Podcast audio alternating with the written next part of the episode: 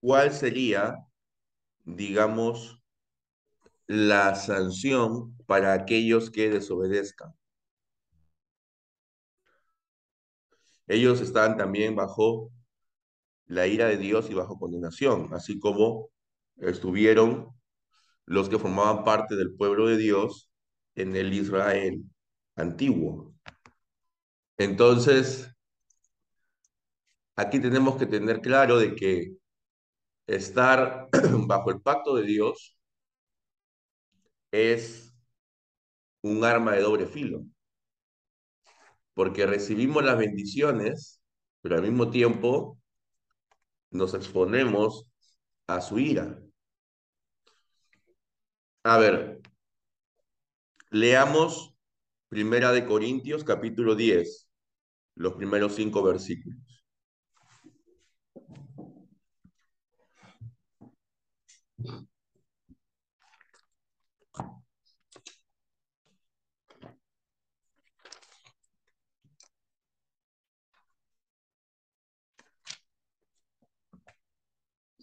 Dice, no quiero que ignoren, hermanos, que todos nuestros padres estuvieron bajo la nube y que todos atravesaron el mar. Todos en Moisés fueron bautizados en la nube y en el mar. Todos comieron la misma comida espiritual. Todos bebieron la misma bebida espiritual porque bebían de la roca espiritual que los seguía. Y la roca era Cristo. Sin embargo, Dios no se agradó de la mayoría de ellos, pues quedaron postrados en el desierto. ¿Qué significa esto? Que no todos alcanzaron la bendición de Dios.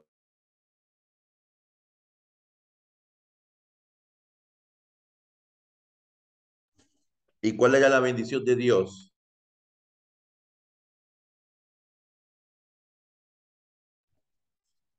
¿Cuál era lo que Dios tenía preparado para el pueblo de Israel?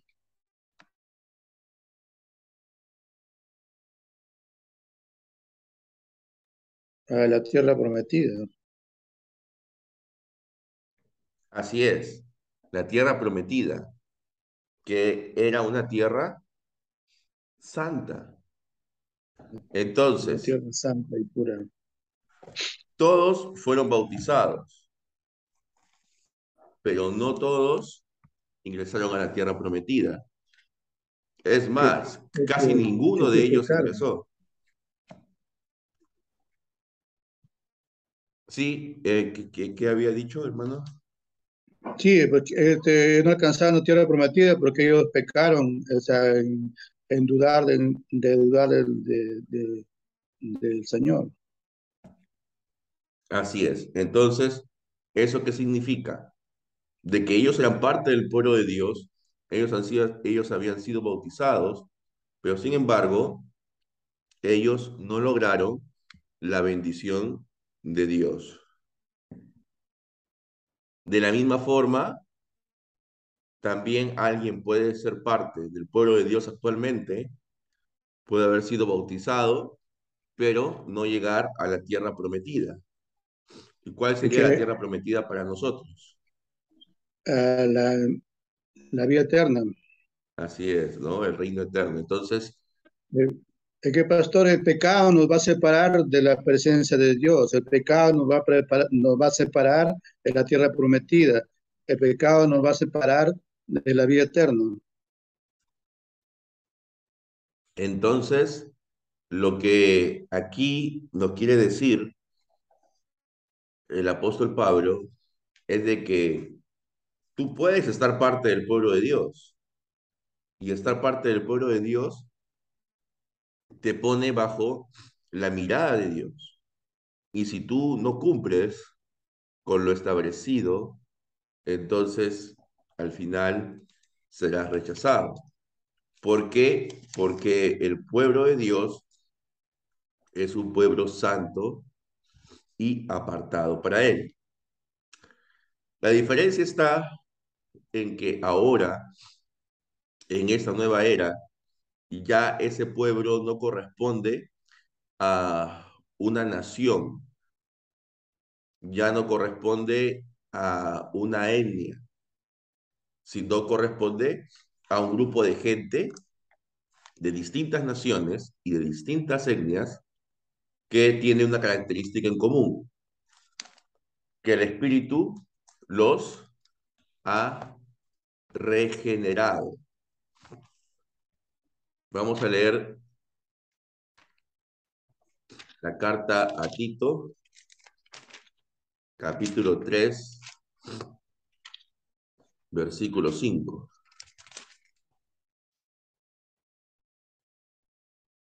Dice, Él nos salvó no por las obras de justicia que nosotros hubiésemos hecho, sino según su misericordia, por el medio del lavamiento de la regeneración y de la renovación del Espíritu Santo. Entonces, ¿qué tenemos que decir aquí? Que todos aquellos que han sido lavados por, y regenerados por el Espíritu son los que forman parte del nuevo pueblo de Dios. Entonces, ahora ellos son lo santo y lo demás es lo profano. Cada vez que la iglesia se extiende, estamos extendiendo las áreas santas en el mundo. Antes había específicamente una nación santa y una tierra santa. Ahora lo que hay son personas santas que están en medio, que están alrededor de personas comunes, profanas. Ya no existe una nación santa, ni una comunidad santa de nacimiento.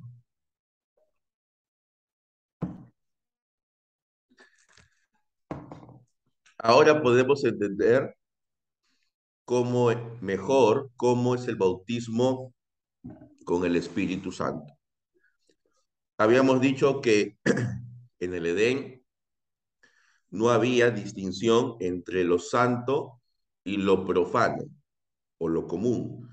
Todo era santo, todo el Edén era santo, era territorio de Dios.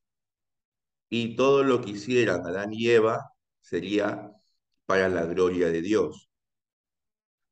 Asimismo, toda la nación de Israel, todo el territorio que la nación de Israel iba a conquistar era tierra santa. Y la nación de Israel, en su totalidad, era una nación santa, que significa apartada o consagrada para Dios. Ahora en la nueva era, ya no existe una nación santa ni tampoco un territorio santo. Lo que existe es un pueblo santo, recogido de cada nación y de cada territorio. Ese pueblo santo tiene la característica de haber sido bautizado con el Espíritu.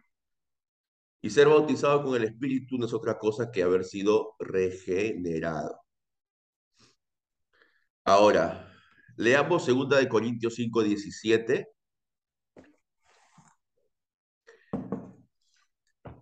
No está nuestro hermano Roland, que a veces nos saca otras traducciones, y que eso es bueno para poder ver la diferencia. Pero aquí estamos con la Reina Valera actualizada, segunda de Corintios 5, 17, dice lo siguiente. De modo que si alguno está en Cristo, nueva criatura es. Las cosas viejas pasaron, he aquí todas son hechas nuevas. ¿No? Esa es la traducción, digamos, que nosotros tenemos eh, como la más recordada. Sin embargo, si nosotros vemos otra traducción,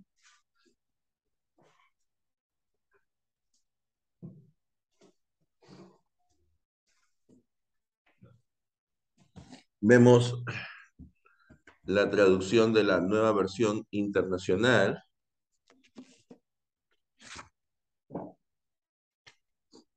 en 2 de Corintios 5, 17,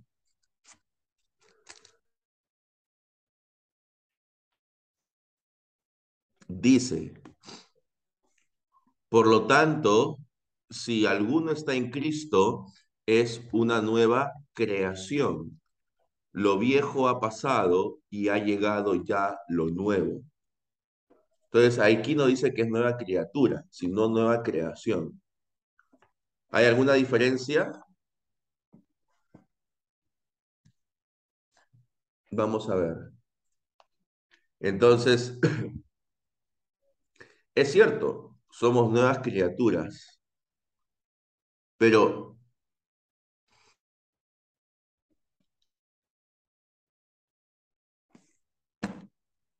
estas, estas nuevas criaturas que somos, formamos parte de la nueva creación. Esto es importante para poder entender algo. El nuevo pueblo que Dios está sacando de cada territorio, de cada nación, de cada etnia, no es para que luego todos nosotros nos vayamos volando al cielo y este mundo sea destruido. No, esa no es la idea. ¿Cuál, cuál es la idea? Puede leer, hermano mi, eh, José, Mateo 19, 28.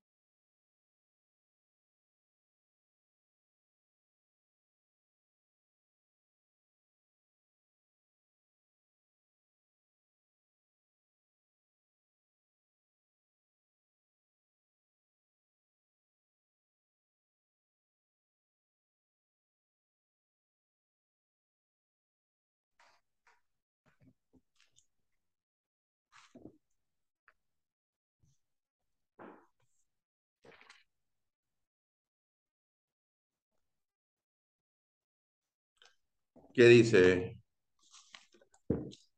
hermano? Mateo 19, 28.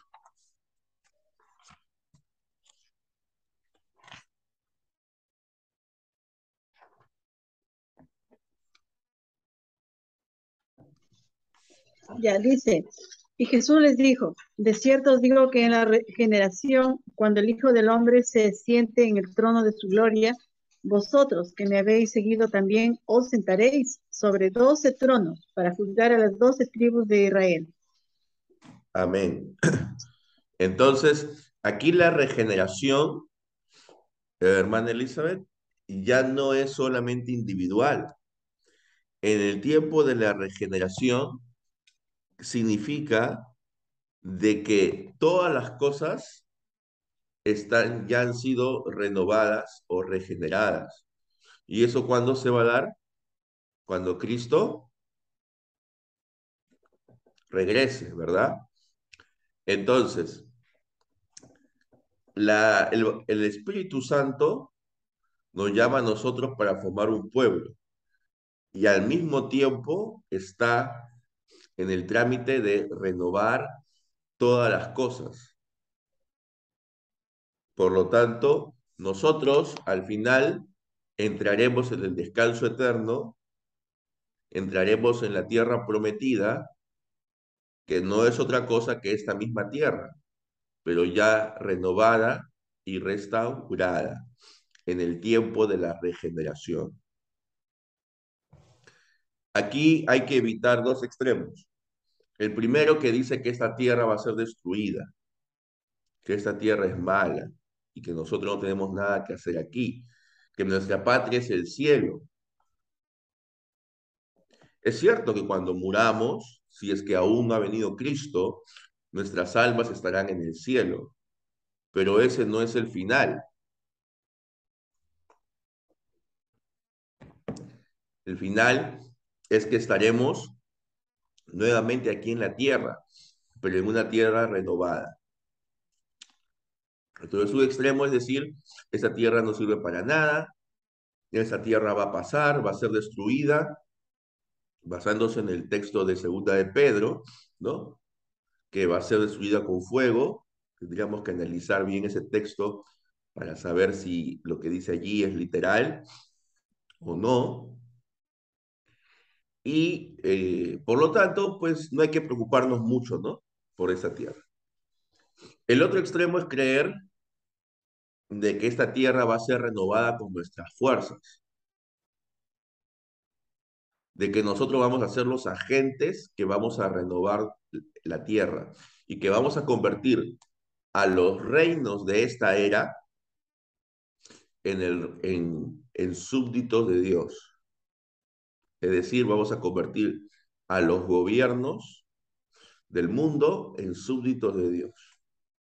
Eso no va a pasar. Es cierto que la iglesia cada vez más va a seguir creciendo, pero siempre tenemos que recordar, en primer lugar, que ya no estamos bajo una idea de nación santa o de territorio santo. Entonces, cualquier idea de que nos vamos a reunir un grupo de gente, todos supuestamente regenerados, y vamos a formar una nación santa, es una idea que corresponde más a una visión del Antiguo Testamento o a una visión que se proyecta hacia el futuro, pero que solamente será realizable en el reino eterno de Dios, con Cristo mismo gobernando. Nosotros no estamos en la capacidad ni en las condiciones de formar un reino así. ¿Por qué? Porque aun cuando hayamos sido regenerados por el Espíritu, en nosotros todavía habita la naturaleza pecaminosa. Entonces, el pretender de que un gobierno, aun si todos los que formasen el gobierno son cristianos, va a ser un gobierno santo, va a ser un gobierno puro y bueno, eso es utópico. No.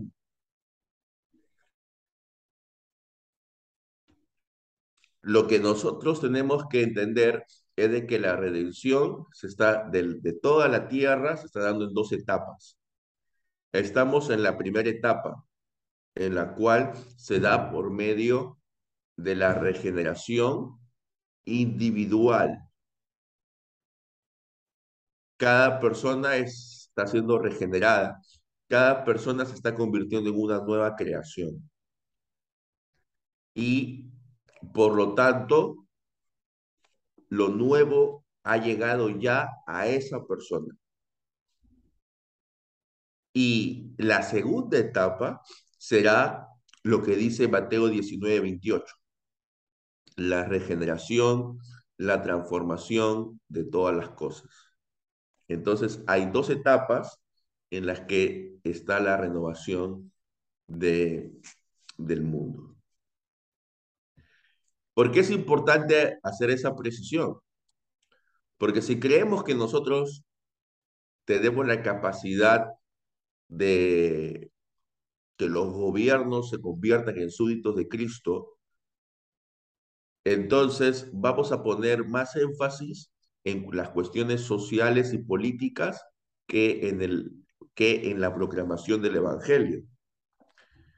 Y lamentablemente esto fue lo que ocurrió aquí en América Latina, en algunos círculos, sobre todo de la Iglesia Católica Romana, en, los, en las décadas del 60, 70 y 80 principalmente, donde eh, se ponía mucho énfasis en la liberación de los oprimidos, en la justa distribución de las riquezas, en que están forjando una nueva sociedad, etc.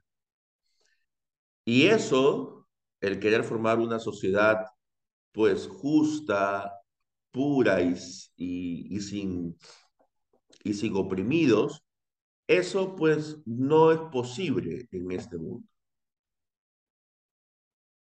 No es posible. Como dijo nuestro Señor Jesús, siempre habrán pobres entre ustedes. Lo cual no significa que no busquemos mejoras, pero entendiendo que esas mejoras tienen siempre un límite. Nuestra labor como cristianos principalmente es compartir el Evangelio, porque solamente el Evangelio es el que nos va a renovar y luego habrán consecuencias indirectas de esa renovación cuando se empiecen a renovar las sociedades. Pero eso no es, la idea no es ir y entrar a renovar el Congreso, por ejemplo, sino que yo como un ser regenerado, si es que llego al Congreso, pues allí tratar de hacer lo mejor posible las cosas. Porque si vamos con esta idea de querer tener pues una renovación completa en este momento, antes de la venida de Cristo, eso no, es posible. Ahora, el bautismo con el Espíritu Santo, ¿quiénes lo tienen? Los regenerados. ¿Eso qué significa? Que el bautismo del Espíritu Santo en qué momento se da?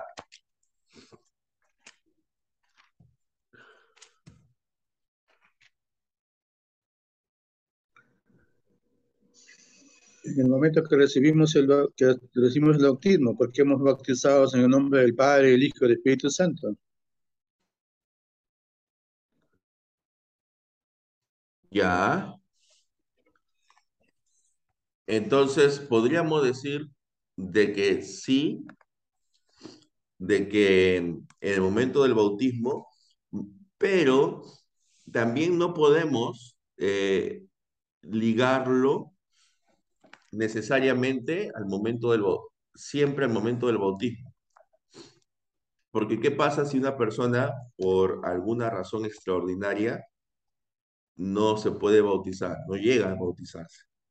No podríamos decir que esa persona no tiene el Espíritu Santo. Entonces, si nos vamos a 1 de Corintios 12, 11, perdón, 12:13 dice, todos fuimos bautizados por un solo espíritu para constituir un solo cuerpo, ya seamos judíos o gentiles, esclavos o libres, y a todos se nos dio a beber de un mismo espíritu. Entonces, en el momento en que nosotros hemos sido regenerados, se nos ha dado el Espíritu Santo. En algunas ocasiones, eso puede haber ocurrido en el momento del bautismo. En otras ocasiones puede ser antes del bautismo y en otras ocasiones puede ser después del bautismo. El bautismo es una señal de la regeneración, pero no implica que es la regeneración misma. Entonces, si decimos de que el bautismo hemos sido bautizados con el Espíritu el momento de nuestra regeneración, eso significa de que el bautismo del Espíritu Santo no es una experiencia posterior a la conversión, como afirman algunos eh, hermanos. ¿Cuál es el error aquí? Que algunos hermanos leen dos pasajes de Hechos de los Apóstoles, en Hechos de los Apóstoles capítulo 8 y capítulo 19, en los cuales, por ejemplo, en el capítulo 19, en Éfeso, ¿no? Unos discípulos de Juan el Bautista eh, habían sido bautizados, pero no habían recibido el Espíritu Santo. Y entonces impusieron las manos sobre ellos, recibieron el Espíritu Santo y empezaron pues a hablar en otros idiomas. Entonces, basándose en ese texto, algunos hermanos llegan a la conclusión de que el bautismo con el Espíritu Santo es un fenómeno posterior a la regeneración. Ahora, ¿qué tenemos que entender aquí? Que en la palabra de Dios hay pasajes que son descriptivos y hay pasajes que son prescriptivos. Descriptivos es cuando está describiendo un suceso, un acontecimiento. En cambio, prescriptivos es cuando ordena, cuando manda hacer algo. ¿Cómo nos damos cuenta? Por el modo en que está escrito el pasaje. Si es un pasaje descriptivo, está escrito en un modo indicativo. Si es un pasaje prescriptivo, está escrito en un modo imperativo, de orden. Estos dos pasajes de Hechos de los Apóstoles están escritos en un modo indicativo, es decir, simplemente se está registrando sucesos que ocurrieron en el primer siglo. No se está diciendo que cada cristiano tiene que tener la misma experiencia que tuvieron estos hermanos del primer siglo, tanto en Éfeso como en Samaria. Por lo tanto, nosotros no tenemos por qué afanarnos en buscar un bautismo con el Espíritu Santo y menos aún pretender que la evidencia inicial de ese bautismo es el hablar en otras lenguas. Porque esos fueron casos puntuales que ocurrieron en la era apostólica. Ahora, lo que sí dice la palabra de Dios es que después de que nosotros hemos sido regenerados y que se nos ha sido dado el bautismo, no todos, no todos tienen la misma llenura del Espíritu. Entonces, lo que sí es, lo que sí está en un modo imperativo es que busquemos ser llenos del Espíritu. No que no tengamos el Espíritu, porque el Espíritu es una persona, no es una fuerza ni, ni una energía. Y al ser una persona, uno no puede tener la mitad de una persona o la cuarta parte de una persona. O la tiene o no la tiene. Pero sí, a veces, aun cuando tengamos el espíritu, por nuestra propia inmadurez, ese espíritu no está activo y trabajando en nosotros como debiera. Entonces, lo que nosotros debemos rogar es que el espíritu esté activo, dándonos el poder necesario para seguir predicando el Evangelio, para poder continuar con nuestro crecimiento y para parecernos cada vez más a Cristo. Entonces hay que diferenciar entre bautismo del Espíritu y llenura del Espíritu. Todos los que hemos sido regenerados, todos los que hemos puesto nuestra confianza en Cristo para salvación y solo en Cristo, tenemos el bautismo del Espíritu Santo. Hemos sido bautizados con el Espíritu, pero no todos hemos sido llenados con el Espíritu. Y eso es lo que nos falta pedir. Por último, el Espíritu Santo no solamente nos capacita para poder actuar en la iglesia o en otros lugares conforme a la voluntad de Dios, sino que también es un sello, es como una garantía de que eh, nosotros participaremos eh, y formaremos parte de la nueva creación. Somos nueva creación eh, como personas, pero también estamos formando parte de este proceso del cual todo al final será una nueva creación. Los corintios son un gran ejemplo de personas que tenían el Espíritu Santo, pero no estaban llenos del Espíritu, porque tenían constantes divisiones, eh, tenían cultos de personalidad a diferentes líderes, habían pecados notorios entre ellos, pero a pesar de eso eh, tenían el Espíritu. Y prueba de eso es que tenían diferentes dones. Pero no estaban llenos del Espíritu. Y por eso es que Dios los juzgaba y los castigaba. Por ejemplo, al participar de la cena del Señor de manera incorrecta, Dios mandaba juicio sobre aquellos que participaban de forma indigna. Entonces, en nuestras iglesias, también todos aquellos que han puesto su confianza en Cristo ya tienen el Espíritu, pero es cierto que no todos están llenos del Espíritu. Pero como ya forman parte del pueblo de Dios, están bajo su mirada y por lo tanto también bajo su ira. Y si no cumplen con lo que la palabra demanda, serán castigados. A veces con castigos temporales y a veces también, si es que persisten en ello, con castigo eterno. Entonces, esta es la idea. El bautismo con el Espíritu lo tenemos todos los cristianos, todos los que profesamos la fe en Cristo, pero no todos hemos sido llenos del Espíritu Santo.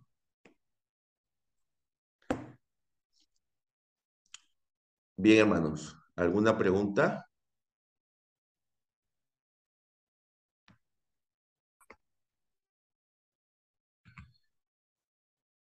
En cuanto a algunos hermanos, específicamente pentecostales, que dicen de que ellos imponen las manos y las personas reciben el bautismo del Espíritu Santo. ¿Qué podemos decir ante eso? Podemos decir de que estas personas, antes de que se le impusieran las manos, no tenían el Espíritu Santo.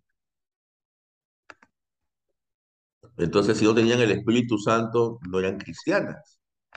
Error, porque si hablamos de que tenían el Espíritu Santo en el momento que creyeron y fueron y también fueron bautizados, tenían el Espíritu Santo. Así es. Entonces, lo que tenemos que entender es de que aún de que los pentecostales puedan experimentar un, una mayor llenura del Espíritu en cierta medida, eso no significa que no hayan tenido antes ya el Espíritu Santo. Acá voy a leer lo que escribió un muy conocido autor que se llama Ben Witherington, que él es metodista. Y él, por cierto, él, él está a favor de que todos los dones del Espíritu registrados en la Biblia están vigentes. O sea, no es alguien que se opone precisamente a los dones. Pero es alguien que entiende que el enfoque pentecostal es un enfoque erróneo. Entonces, los cinco principales errores pentecostales, según Ben Witherington, eh, son los siguientes. En primer lugar, lo que nosotros ya habíamos hablado en la lección anterior. Hechos 2 no es grosolalia. Lo que se habló allí fueron idiomas extranjeros, desconocidos para el hablante, pero no para los que escuchaban. Hechos 2, 2. Hechos 2 no es una experiencia post-conversión de ser bautizado en el Espíritu. Hechos 2 es el punto de nacimiento de la iglesia en la nueva era, digamos. Algunos piensan que Juan 20 es cuando los apóstoles reciben el Espíritu.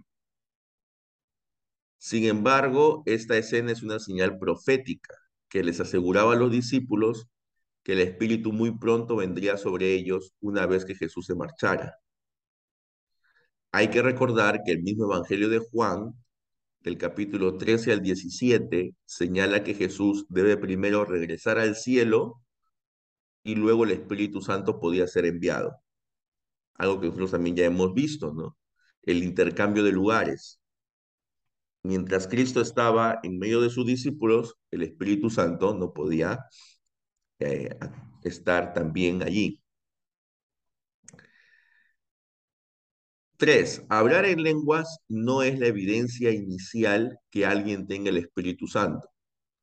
La parte final del capítulo 12 de la primera carta a los Corintios es clara que no todos los cristianos llenos del Espíritu Santo hablan en lenguas.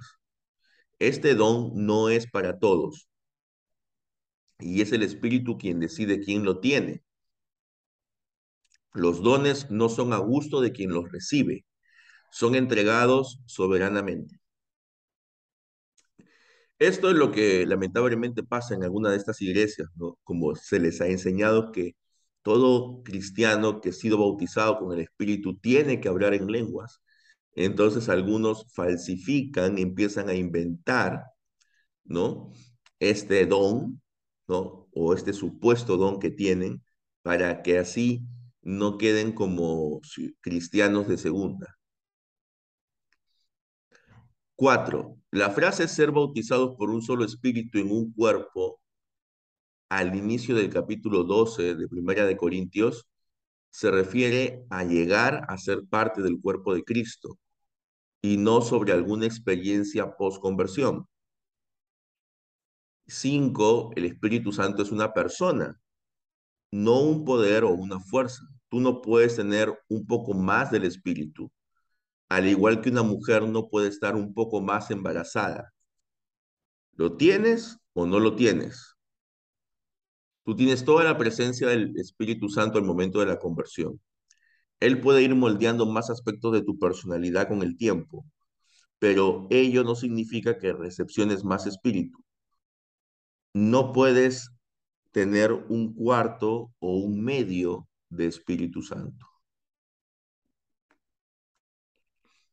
Entonces, eso es lo que tenemos que tener en claro, ¿no? Con respecto a aquellos que buscan una nueva experiencia, ¿no? Una experiencia plena en el Espíritu.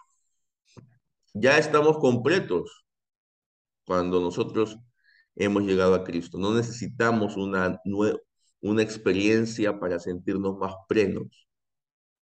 No debemos vivir en base a las experiencias, sino en base a lo que dice la palabra de Dios. Aquí lo voy a pegar para que lo tengan en el grupo y lo puedan leer luego también. Entonces, no hay un bautismo con el Espíritu Santo como una segunda experiencia de gracia.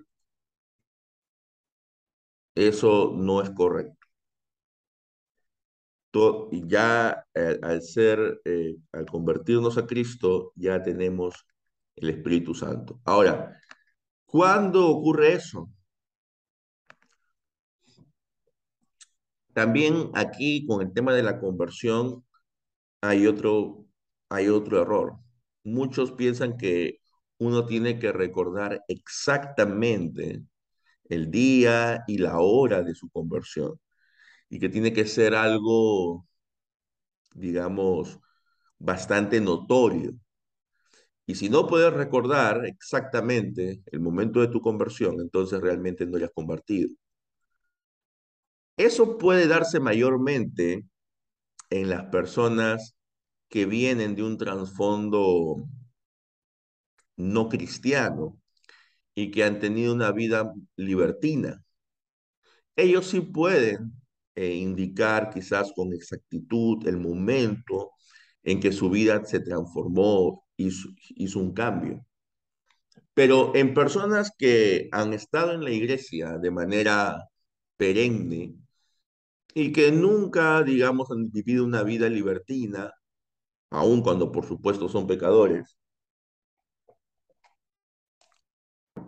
Quizás no puedan decir el momento exacto en que ellos recibieron el Espíritu Santo, el momento exacto en que ellos pusieron toda su confianza en Cristo para salvación, porque fue algo paulatino, algo que quizás ellos no lograron identificar. Quizás sí pueden decir que a partir de cierto momento ellos tomaron un mayor compromiso o a partir de cierta época en su vida tomaron un mayor compromiso con Dios y eso implica de que ellos ya tienen el Espíritu Santo, pero no pueden identificar, ah, eso fue en el día tal, ¿no? Entonces tampoco pensemos de que todas las conversiones tienen que ser igual, ¿no? A algunas personas sí. Ellos pueden decir fue en el día tal, a la hora tal y en el lugar tal, ¿no? Y, pueden recordar muy vívidamente ese hecho. Más en otros casos puede ser algo imperceptible. Y ninguno, eh, ninguna de las dos formas es superior a la otra. no debemos eh, poner a aquellos que han vivido lejos de la iglesia y que luego se han convertido como, digamos, un modelo de conversión, como si fuera preferible para alguien el vivir una vida de pecado antes de llegar a Cristo. Debemos tener cuidado en eso. Lo ideal es que las personas nazcan en un entorno cristiano y nunca lleven esa vida de pecado notorio. Eso sería lo ideal. No de que la gente tenga una vida de pecado notorio y luego venga Cristo. Entonces, las conversiones se dan de diferentes momentos porque el Espíritu Santo no, no lo podemos determinar nosotros. Es Él el que va operando en nosotros, a veces de forma imperceptible. Él es el que nos va moldeando, nos va puliendo. A veces más uh, rápido, en algunos casos, en otros casos más lento. Bien, hermanos, ¿alguna otra pregunta o comentario?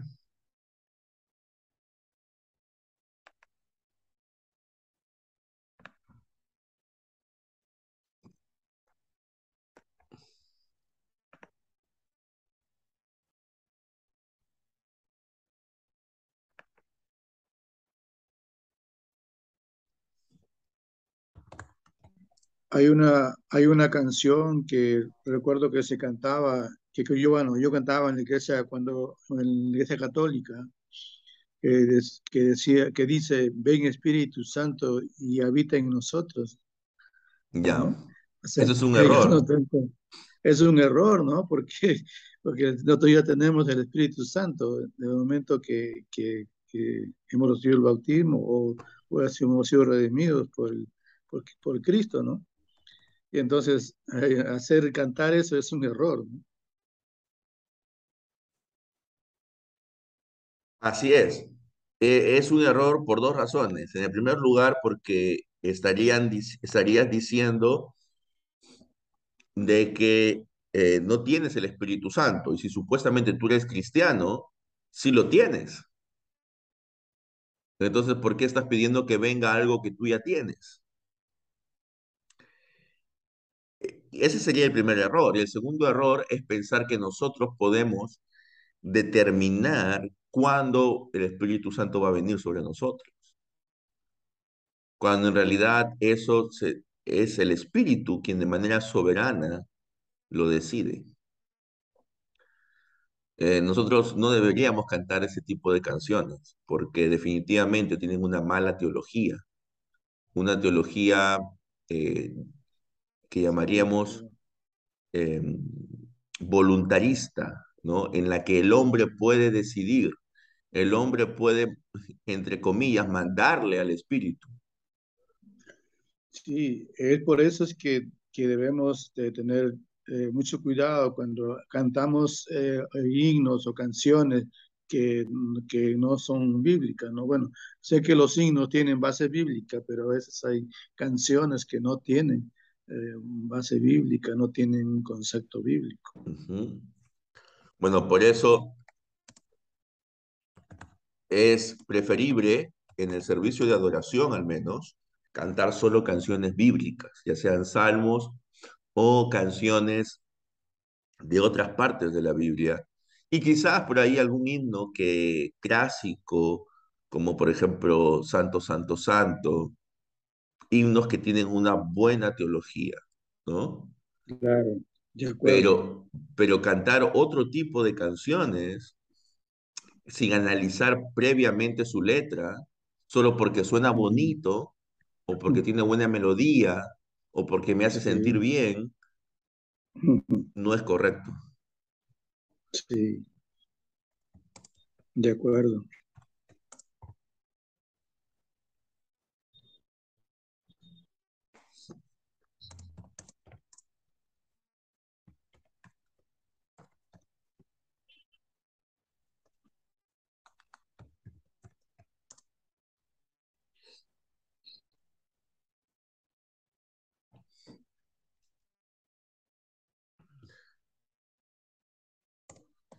¿Alguna otra pregunta o comentario, hermanos?